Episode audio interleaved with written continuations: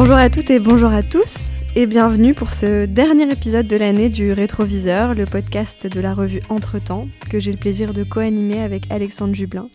Dernier épisode de l'année qui vient aussi conclure un cycle car en raison d'un congé maternité qui va démarrer dans les jours qui viennent, euh, il ne va plus y avoir d'émissions aussi régulièrement qu'avant à partir de l'année prochaine et peut-être que ce seront d'autres voix euh, de la revue entre-temps que, que vous entendrez pour les, les prochains épisodes qui vont probablement prendre une autre forme qu'il reste à, imaginer. Bref, on vous donne quand même rendez-vous l'année prochaine, mais probablement de manière un peu différente. Voilà, simplement pour, euh, pour faire cette petite annonce. Et donc pour ce dernier épisode, nous sommes vraiment ravis de recevoir comme invité Dominique Yonia-Prat. Dominique Yonia-Prat, bonjour. Bonjour. Vous êtes historien, médiéviste, aujourd'hui euh, directeur d'études émérite euh, de l'EHESS, institution dans laquelle vous avez travaillé au sein du Centre d'études en sciences sociales du religieux, le César, que vous avez euh, aussi dirigé, après avoir été pendant longtemps rattaché au CNRS et avoir fait un passage aussi, je crois, par Paris 1. Et vos travaux, vous les avez menés dans chacune de ces institutions autour de différentes questions qui vous ont accompagné depuis votre thèse, thèse que vous avez soutenue à l'Université Paris 10 sous la direction de Pierre Richet en 1984 et qui était consacrée à la figure de l'abbé Saint-Mayol de Cluny et à travers lui à l'histoire de l'abbaye de Cluny. Et c'est pour un article que vous avez fait paraître en 1986, donc deux ans après avoir soutenu votre thèse, dans la revue des Annales, donc euh, une revue euh, qui, en jette un peu, on va dire, que l'on vous reçoit aujourd'hui, euh, un article qui est intitulé Le baptême du schéma des trois ordres fonctionnels, l'apport de l'école d'Auxerre dans la seconde moitié du IXe siècle. C'est un article dans lequel il n'est pas directement question de Cluny qui vous occupait à ce moment-là, même si euh, il y est question à la fin. Euh, mais pour reprendre vos mots, c'est un article dans lequel vous vous insérez euh, dans un débat, vous apportez votre contribution à un débat qui anime alors la médiévistique concernant l'adoption par l'Occident médiéval de ce fameux schéma des trois ordres fonctionnels.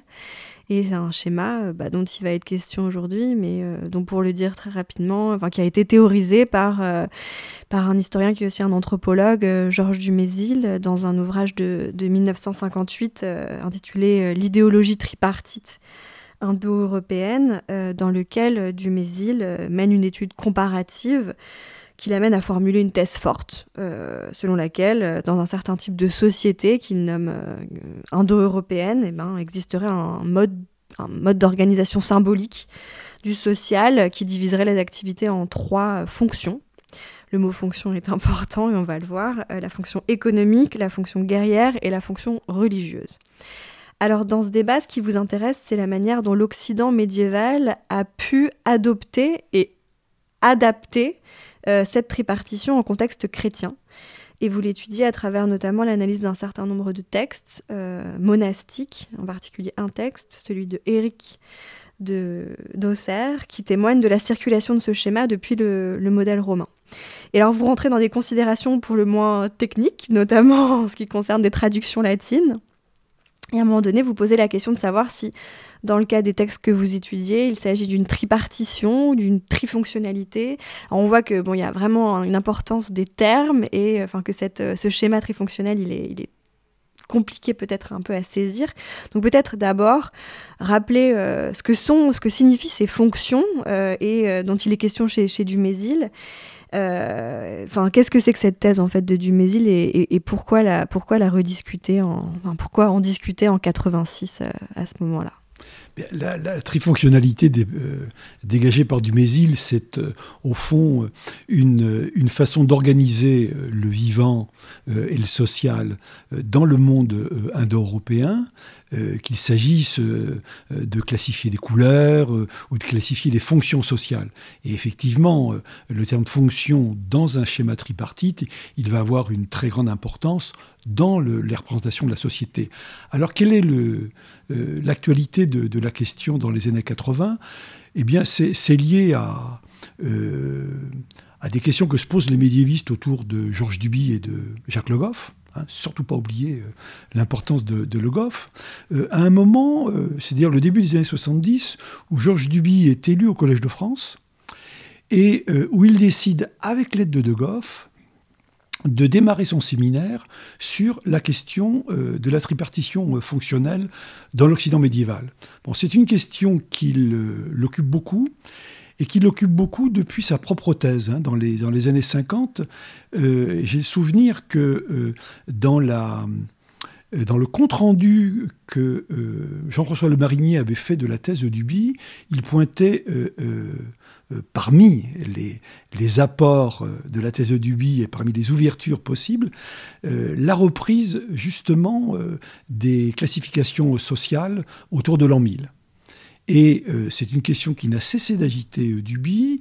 Il choisit d'en faire donc le thème du séminaire avec l'aide de Le Goff, mais il choisit aussi d'en faire le thème quelques années plus tard de son cours au Collège de France. Et c'est un cours que j'ai suivi Hein, je commence à, tourner autour de la médiévistique euh, lorsque j'arrive à Paris dans les années 60, euh, en 73, et je crois que c'est un cours de 74. En tous les cas, euh, ce qui est certain, c'est que j'en ai entendu parler à la fois au séminaire et surtout au cours. Et le cours est au fond le moment où Duby euh, est en train d'édifier sa, cathédrale, si vous me permettez l'expression, puisque c'était toujours des, euh, des, cours extrêmement construits dans lesquels on voyait se, déployer une, véritable architecture euh, intellectuelle.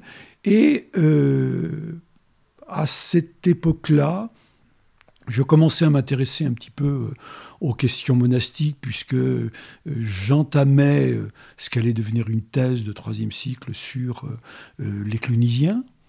autrement dit, le, monachisme tel qu'en parlait Duby, et disons la pensée qui va marquer très fortement le monachisme du, des environs de l'an 1000 en relation avec la pensée du pseudo-Denis m'intéressait m'intéressait. Et donc j'ai été un auditeur euh, particulièrement attentif.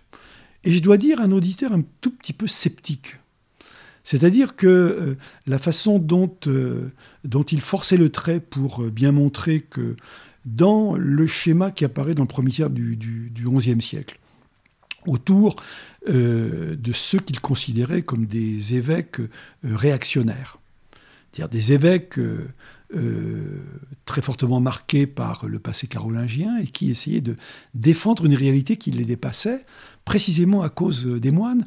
Dans cette analyse, Duby avait tendance à beaucoup marquer le trait euh, pour amplifier les oppositions entre euh, moines et évêques. Et je dois dire que mon scepticisme d'auditeur, mais je vais dire d'auditeur jeune, qui cherche peut-être la petite bête, je me disais que il faisait probablement trop dire aux évêques et pas assez dire aux moines. Et en particulier, ce qui m'intriguait, c'était le fait que euh, euh, le pseudonyme dont il parlait, à plus, dont il a parlé à plusieurs reprises et qu'il reprend dans, dans son livre hein, sur l'imaginaire du, féodalisme, comment euh, le pseudonyme et tout le néoplatonisme qui avait de l'actualité en, j'allais dire en arrière-plan de ce schéma trifonctionnel, comment au fond le pseudonyme n'avait pas à ce point marqué euh, un monde euh, comme celui des moines qui potentiellement pouvait être intéressé par euh, une organisation de la société à dimension cosmologique.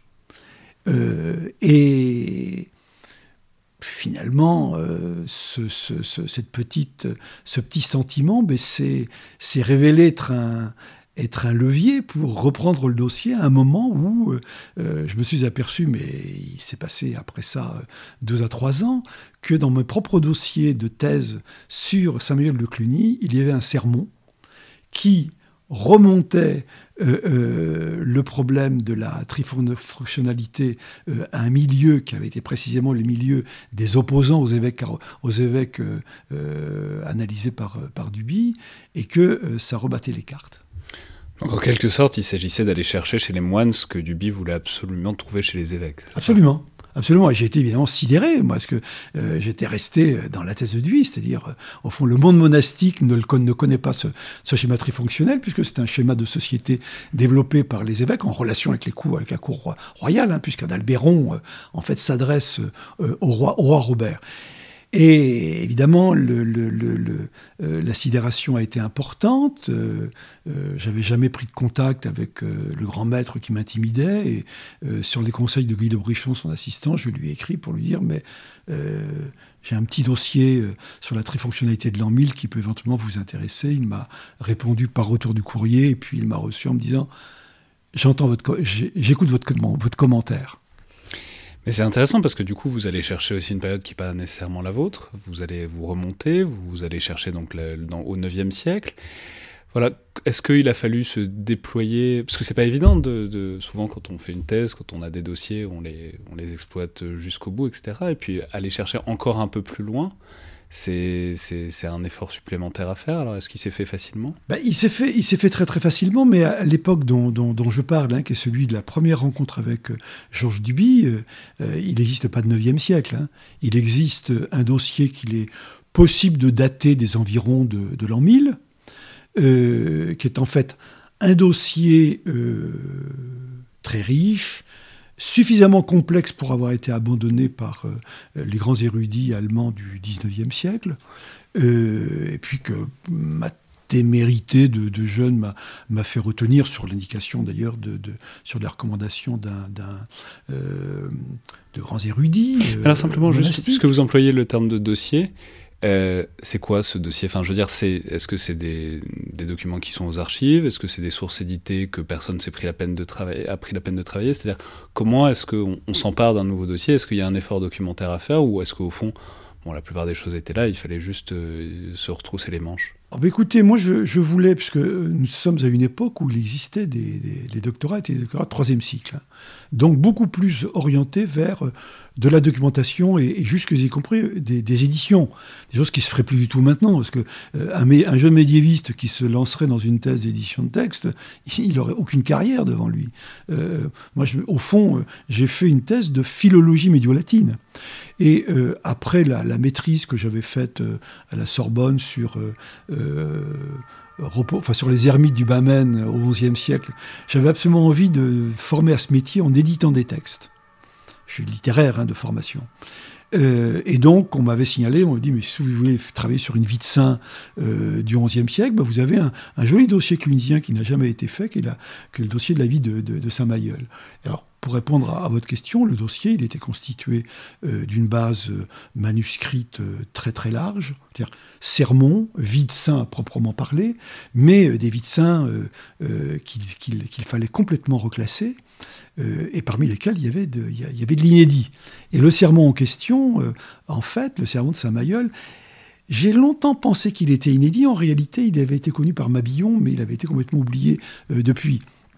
Mais donc, quand je rencontre Duby, j'ai un sermon de Saint-Mayol datable du début du XIe siècle, mais la, recherche des sources, la Forschung, a révélé que, en réalité, ce sermon d'ailleurs comme une bonne partie du dossier, dépendait de sources auxerroises. Alors pourquoi Auxerre? Parce que Mayol, le quatrième abbé de Cluny, entre 954 et 994, qui a été un grand réformateur d'établissement, a réformé Saint-Germain d'Auxerre. Saint-Germain d'Auxerre, c'est un, des principaux euh, établissements monastiques euh, du IXe siècle, euh, de l'époque de Charles le Chauve, en rapport avec les milieux de cour. Et c'est un milieu extrêmement important sur le plan de la transmission euh, euh, euh, textuelle, puisqu'il est directement branché, directement et indirectement d'ailleurs, directement avec les milieux de cours et indirectement par le biais de, Jean Scott Érigène, le, grand théologien d'origine insulaire, il est branché sur les sources néoplatoniciennes. C'est-à-dire que arrive au IXe siècle en Occident de source insulaire, donc on peut dire euh, d'Angleterre. D'Angleterre. On peut rappeler que Scott, comme Don Scott, c'est qui sont écossais. Oui. Et, et, qui sont, eux, très très branchés sur euh, le monde euh, hellénophone. Et arrive au IXe siècle un corpus qui va être capital. Hein.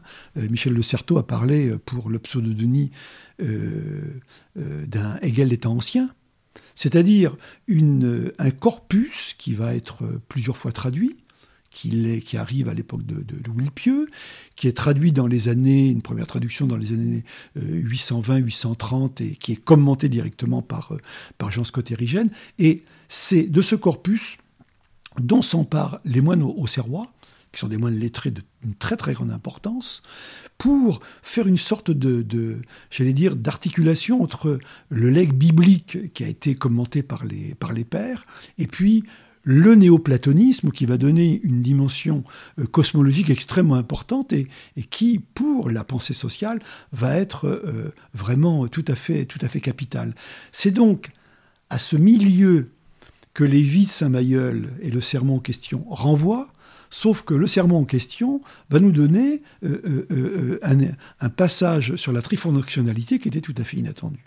Donc, nous sommes dans un, dans un, dans un travail qui, par la simple étude des sources, nous permet de remonter de l'an 1000 au 9e siècle.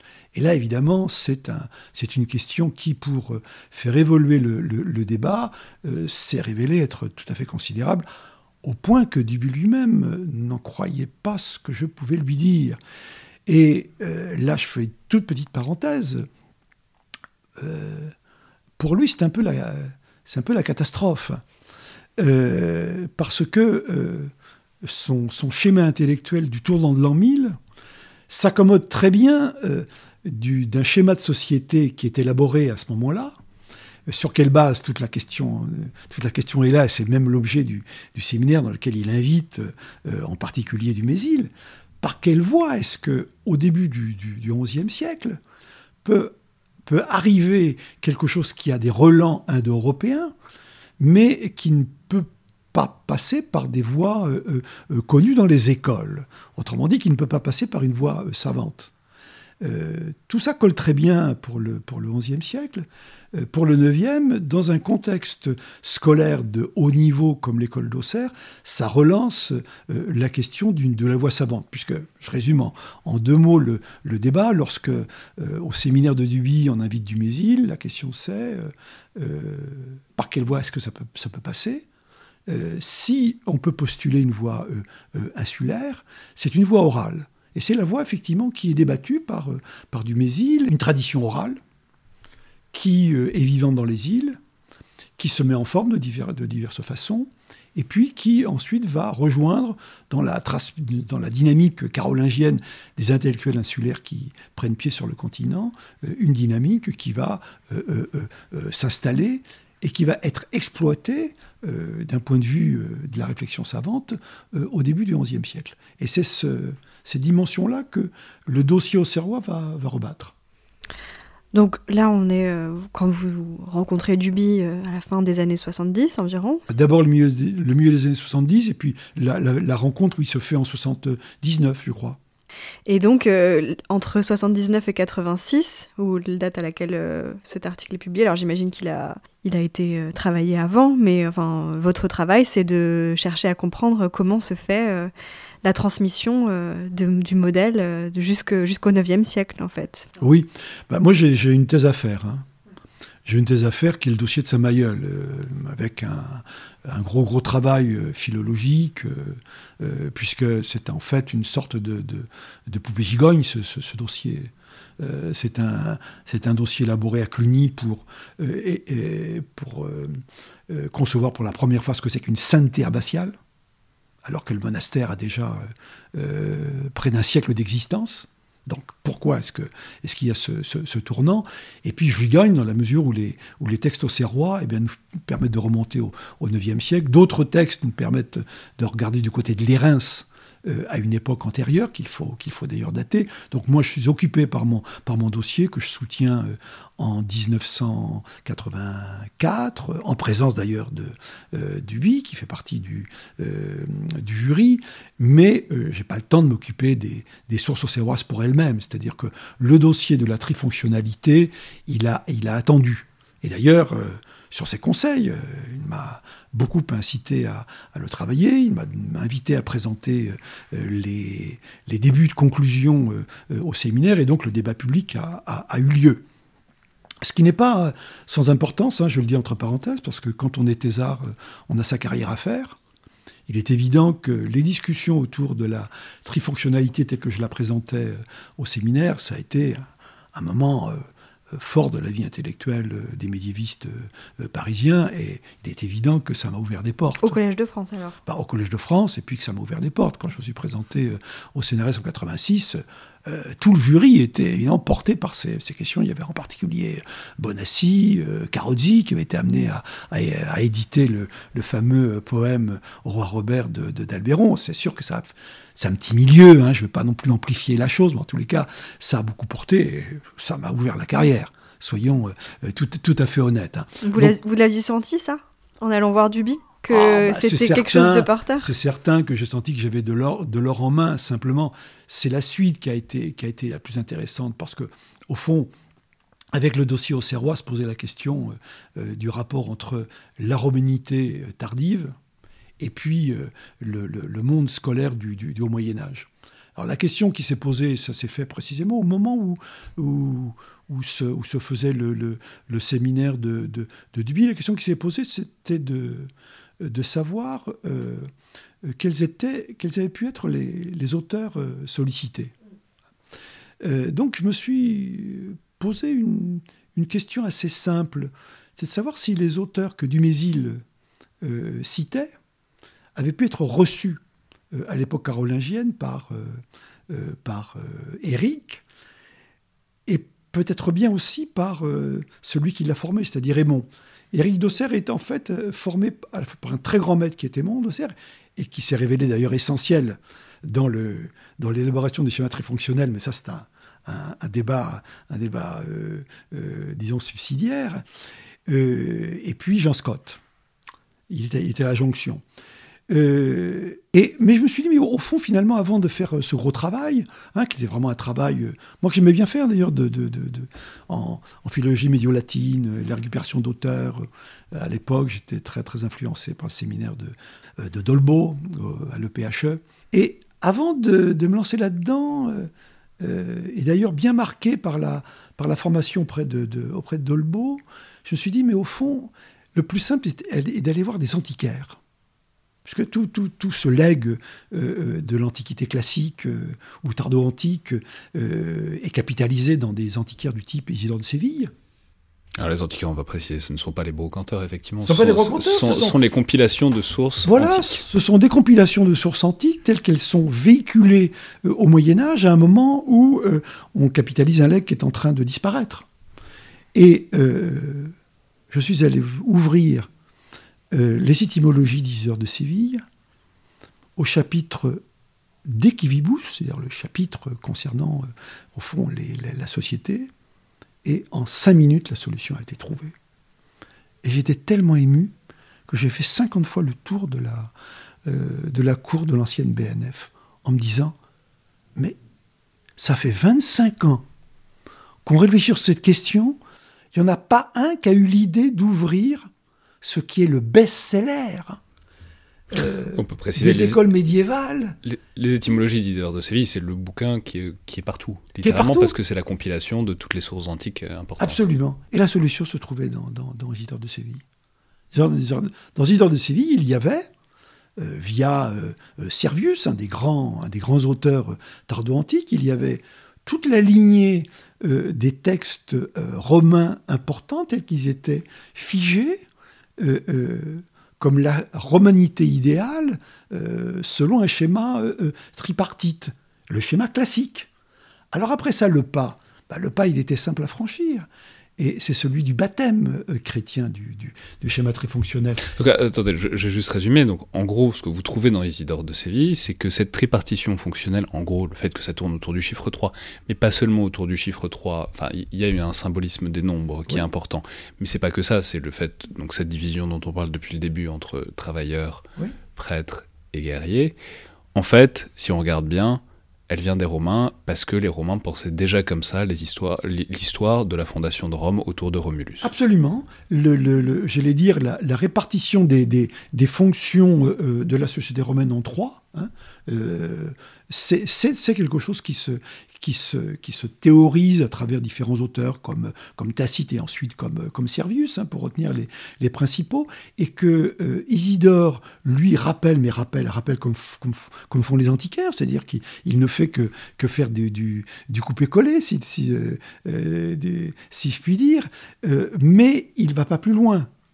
Et on, faut, on voit bien que cette nécessité-là ne peut advenir euh, que, plus tardivement, à l'époque carolingienne, parce qu'à l'époque carolingienne, dans les milieux de cours, ou dans les milieux proches des milieux de cours, on a comme nécessité d'essayer de construire un schéma d'empire qui soit à la fois romain, puisque euh, la logique de la, j'allais dire, d'une construction augustéenne, c'est de se référer à la grande Rome, mais dans un contexte qui ne peut être qu'un contexte chrétien. Donc le problème consiste à baptiser ce, euh, schéma. Et d'ailleurs, je reprends euh, dans l'article, je reprends euh, C'est ça la clé du baptême, le, parce qu'il il s'agit de le rendre chrétien. Il s'agit de le rendre chrétien, et le, terme d'ailleurs n'est pas de moi, hein, le terme est de Jacques Le Goff. il s'agit de voir comment ça peut se christianiser. D'ailleurs, j'avais écrit à Georges Dumézil pour lui présenter un petit peu l'état des choses avant que l'article ne, ne, paraisse. Et il m'avait dit, mais c'est très très surprenant. Comment est-ce que les sacerdotesses peuvent de, remplacer les sénatoresses bah, C'est bien, ça, bien ça le cœur de la question. C'est effectivement, il faut, il, faut y, installer à la place des, des, sénateurs la fonction de prière. Mais au fond, c'est une question. Donc la, la, tripartition, c'était la même. Il y avait ceux qui travaillent, ceux qui guerroient, et il y avait les sénateurs, c'est-à-dire ceux qui délibèrent, ceux qui... Euh, voilà. Absolument, et qui devient la fonction de prière. Et qui devient donc les, les sacerdotesses, les prêtres euh, ou les moines. Oui, alors... C'est une partie de la question. J'allais dire, la, la, la, réponse à Dumézil, elle était simple, mais à l'époque, j'ai pas du tout pensé à, à, la faire. Euh, c'est la façon dont se fait le glissement entre sénateurs, sénateurs et, et sacerdotesses dans un autre texte carolingien qui est la, la, la fameuse donation à Constantine Hein, qui est un faux, qui est un faux carolingien des années on ne sait pas très bien, on ne saura probablement jamais très bien entre 750 et 850. En tous les cas, c'est sûr que lorsque euh, les Auxerrois se mettent au travail, le glissement de l'un à l'autre s'est déjà fait dans la donation de, Constantin. Vous savez que on, euh, considère euh, dans ce texte que Constantin partant fonder Constantinople et, laissant Rome, laisse Rome au pape et fait euh, euh, de, l'entourage pontifical, fait en fait une sorte d'équivalent de, ce qu'étaient les, sénateurs, jusque-y compris avec la, réattribution des, euh, symboles de, cette prééminence. On comprend tout l'intérêt politique qu'a cette appropriation finalement du rôle des sénateurs pour pour le clergé, pour les moines euh, au IXe siècle, euh, qui, euh, voilà, qui ont besoin en fait de se mettre, que vous le dites dans l'article, hein, en dehors de la société pour pouvoir se donner une légitimité. à ce moment-là, c'est de ça dont il est question. En dehors de la société ou en tête de la société? Parce que je veux dire, la, la logique du schéma trifonctionnel, c'est le fait qu'il y ait une dynamique d'ensemble. Et d'où d'ailleurs toute l'importance d'une cosmologie de type néoplatonicien, puisqu'il s'agit en fait de, de guider, de guider l'humanité, guider la société telle qu'elle est constituée selon un, schéma très fonctionnel, de la guider vers euh, un retour vers le, euh, vers le royaume. Alors, Simplement, euh, la question importante, en, l'occurrence, pour la naissance de, ce, de cette fonction de prière, fonction entraînante, hein, première fonction, euh, c'est de bien distinguer le fait qu'il va y avoir une tension potentielle entre le clergé et le monde des moines. Mm. Et c'est là, au fond, que l'intuition de, de au départ est une bonne intuition. Il faut simplement, la, j'allais dire, la, la, redimensionner. C'est le fait que, euh, euh, d'une certaine façon, les évêques comme Adalbéron de Lan donnent une version cléricale, épiscopale du schéma. Ils l'ont pas inventé, mais juste ils se le sont, ils l'ont récupéré, ils se le sont réapproprié pour se mettre, pour se donner le rôle des moines dans cette histoire. Et d'ailleurs, l'histoire de la trifonctionnalité, telle qu'on peut la, suivre ensuite, c'est l'histoire de différents schémas. Euh, et à dire vrai, le premier schéma n'est pas le schéma d'Éric, c'est le schéma d'Aimon, son maître, euh, chose qu'ont révélé les travaux qui ont été faits ensuite par Edmond Ortigue, que j'avais mis sur cette piste-là, hein, puisqu'il suivait un petit peu mes, mes travaux de, de thèse. C'est le troisième à qui vous dédiez cet article, d'ailleurs. Absolument. Euh, c'est très, très important. Et d'ailleurs, pour ne rien vous cacher, moi, je ne cite plus jamais mon article. C'est-à-dire que quand il s'agit maintenant, puisque ce sont des, travaux qui ont, qui ont marqué l'historiographie, désormais, lorsqu'on parle de la trifonctionnalité médiévale, on repart de ces articles-là, d'ailleurs, qui euh, qui, ont fécondé des travaux euh, dans le monde anglo-saxon, puisqu'on a, on a également euh, une version anglo-saxonne du milieu du, du milieu du 9e siècle. Donc, Bref, lorsqu'il s'agit de citer euh, un article de référence ou un travail de référence pour la trifonctionnalité carolingienne, moi je cite jamais le mien, je cite celui d'Edmond, puisque c'est vraiment le point de départ. Le point de départ qui montre bien comment, euh, au fond, dans une fidélité à ce que peut être l'épiscopat, il y a une fonction de prière avec les évêques. Euh, pour Edmond, c'est le schéma de départ. Son élève en fait une, évolution monastique. Pour quelle raison? Il s'agit de montrer que les moines sont les plus purs, donc ont vocation à dominer l'ordre de prière. Et puis ensuite, vous avez une autre version épiscopale euh, euh, dans la dynamique des monts par euh, Adalbert de et Gérard de Cambrai.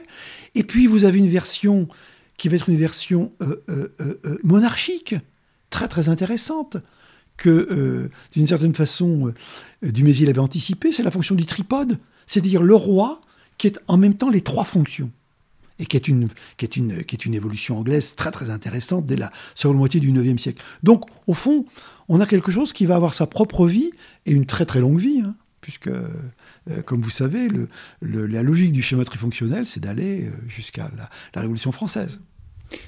Oui, avec évidemment les trois ordres euh, dès lors.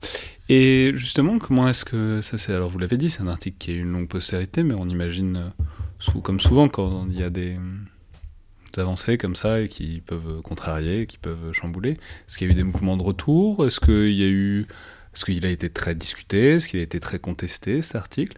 Enfin, en gros, comment est-ce que ça s'est passé après sa parution? Non, euh, il n'y a, pas eu de, contestation. Il y a eu, euh, euh, au fond, un, gros, et long malaise autour du fait que un schéma de société puisse ou pas être un miroir de mutation de société.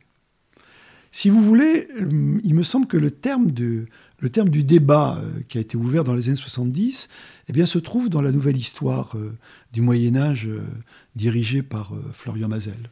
Qui vient de paraître. Qui vient de paraître et qui clôt, à mes yeux, de façon tout à fait, tout à fait heureuse, un débat euh, qui a été instauré euh, autour de ces années d'élaboration de, là du travail sur le schéma fonctionnel entre, entre, on va dire, 78 et, et, 86. Au fond, aujourd'hui, m'opposait le, fait que euh, c'était une avancée culturelle. Ce à quoi je répondais, mais monsieur, c'est pas possible. C'est-à-dire, un schéma de ce type-là, il, il documente une mutation de société. Donc culturel, ça, ça aurait voulu dire c'était une construction intellectuelle euh, entre moines et, enfin entre entre intellectuels quoi. Sans effets sociaux. Sans effets sociaux ni sans cause sociale quoi. Absolument. Il s'agissait de, de, de, il s'agissait de, de sauver le, le tournant de l'an 1000 la fameuse révolution de l'an 1000. Ah, c'est-à-dire, avant, ça n'est qu'intellectuel, et c'est à partir de l'an 1000, qui était déjà la rupture qu'il avait identifiée depuis longtemps, que les choses deviennent réelles. Absolument, absolument. Et le train historiographique contemporain est, tout à fait à ça. Hein. Et je me souviens de, de dire, de tout le, tous les débats qu'on a eus euh, dans le cadre du millénaire capétien en 1987, dont on m'avait demandé au CNRS de, m'occuper. Et je me souviens de mon malaise, c'est-à-dire le fait que moi, je, voyais défendre un tournant de l'an 1000 auquel je ne croyais pas, mais j'étais incapable, j'allais dire, d'argumenter euh, sur, euh, le, sur le tournant carolingien comme véritablement tournant de société. Et au fond, moi, j'ai accompagné quelque chose que je n'ai pas fait, qui est, un, qui, est un, qui, est un, qui est une historiographie du monde féodal euh, permettant de réinstaurer euh, euh, au IXe siècle et au, à la fin du XIe siècle, euh, la, le statut de tournant auquel je croyais. tournant carolingien d'un côté, fort bien travaillé par, j'allais dire, tout un tas de, collègues comme, comme Régine Lejean, et puis tournant de la fin du XIe siècle avec le tournant grégorien.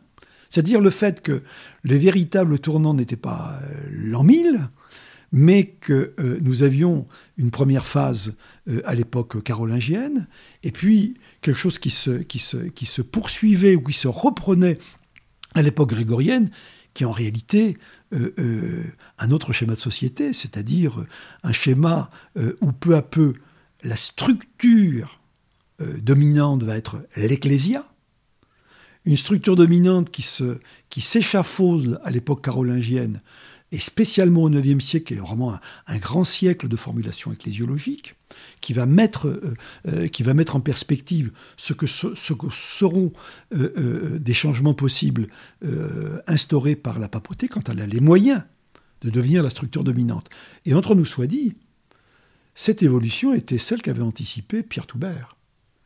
Et dans les débats de, de l'époque, je dois dire que le plus réceptif à ce que je pouvais avancer, c'était Pierre Toubert qui lui ne cessait de dire dans les séminaires sur vie, mais attention, à tous les dossiers que vous sollicitez pour euh, les changements euh, de l'an 1000, vous avez des premières pierres, si je puis dire, qui sont euh, déjà installées à l'époque carolingienne. Et il avait vu juste. mais il a fallu du temps pour que ces affaires sédimentent, et au fond, bah, comme toujours, c'est le moment où la question d'agrégation va tourner sur euh, euh, les 9e, 12e siècles que euh, dans la bibliographie, on va voir s'installer les schémas et dans les copies, je me souviens, dans les copies des années 97-98 d'agrégation, eh bien, tout le monde avait lu Aymon d'Auxerre et, Éric d'Auxerre il faut euh, à peu près 10 ans, 15 ans pour que euh, des trains historiographiques puissent, euh, puissent se prendre. Puis surtout, il faut une question d'agrég, parce que rappelons qu'il n'y a, rien de tel pour faire revivre un champ que de le mettre au programme de l'ENS ou de l'agrég. Ah oui, absolument, ça c'est, je l'ai constaté, je l'ai vécu, je l'ai vécu en direct. Donc vous dites que c'est même, qu'il faut même plus longtemps puisque le vrai, la vraie rupture, elle se fait là avec la nouvelle histoire du Moyen Âge. Hein. Oui, mais mais là d'une façon quand même un tout petit peu plus euh, complexe. En réalité, ce que ce que la nouvelle histoire du Moyen Âge apporte, c'est une restructuration de l'histoire médiévale en deux, avec comme point pivot la réforme grégorienne. Et là, il faut que, que, que, que dire, euh, puisse euh, s'imposer un schéma euh, qui n'était pas évident du tout au, départ, qui était la, la place de l'Église, ou plutôt la place de l'Ecclésia. C'est-à-dire, quand je parlais tout à l'heure de la, de seule structure qui permettait de, gérer l'ensemble, c'est au fond l'idée que débattait déjà à l'époque du séminaire de Duby euh, celui qui a été quand même pour nous le grand prophète, Alain, Alain Guéraud. Alain Guéraud, euh, euh, les structures du féodalisme, ce sont des structures, ecclésiales. Et au fond, nous avons tous donné tardivement raison à, à, Guéraud. Et au fond, moi, mon, combat, euh, euh, bah, c'est des gens comme de la génération de, Florian Mazel euh, ou de Michel Loers qui l'ont mené qui ont, et qui, et qui, et qui l'ont achevé. Et qui ont, au fond, donné raison à ce qui était ma, ma, ma raison d'être et qui m'a permis après, moi, d'évoluer bien au-delà du, du Moyen-Âge. C'est le fait que si on veut travailler utilement sur les schémas de société, dans une perspective large, qui va être euh, la, la préhistoire de la, de la sociologie, autrement dit, quelque chose qui nous amène très largement au début du XIXe siècle, on a intérêt à prendre au sérieux l'Église comme structure, comme institution ancienne, qui va très fortement euh, euh, peser sur notre pensée du social à travers les siècles. Et que tous ces débats autour de la trifonctionnalité, autour ensuite de la réforme grégorienne, ont eu comme, comme intérêt de faire prendre au sérieux quelque chose qui, euh, quand j'étais étudiant, était de la simple histoire de l'Église. C'est-à-dire euh, quelque chose qui est suffisamment inintéressant pour être laissé au, clair, alors que l'université euh, laïque a beaucoup mieux à faire avec une documentation qui a été conservée par des ecclésiastiques, mais des ecclésiastiques qu'il ne faut pas prendre au pied de la lettre. Et d'ailleurs, souvenez-vous que dans les mémoires de Duby, hein, dans l'histoire continue, euh, la fin de l'histoire, c'est de dire, si c'était à refaire, je prendrais plus les, les clercs qui écrivent au sérieux, pour eux-mêmes. Eh ben, on va rester sur cette euh, parabole. Euh, merci beaucoup, euh, donc Dominique Uniaprat, pour cette discussion autour de cet article paru dans les Annales en 86, dont je redonne le titre Le baptême du schéma des trois ordres fonctionnels, l'apport de l'école d'Auxerre dans la seconde moitié du IXe siècle. Merci. Merci beaucoup. Merci.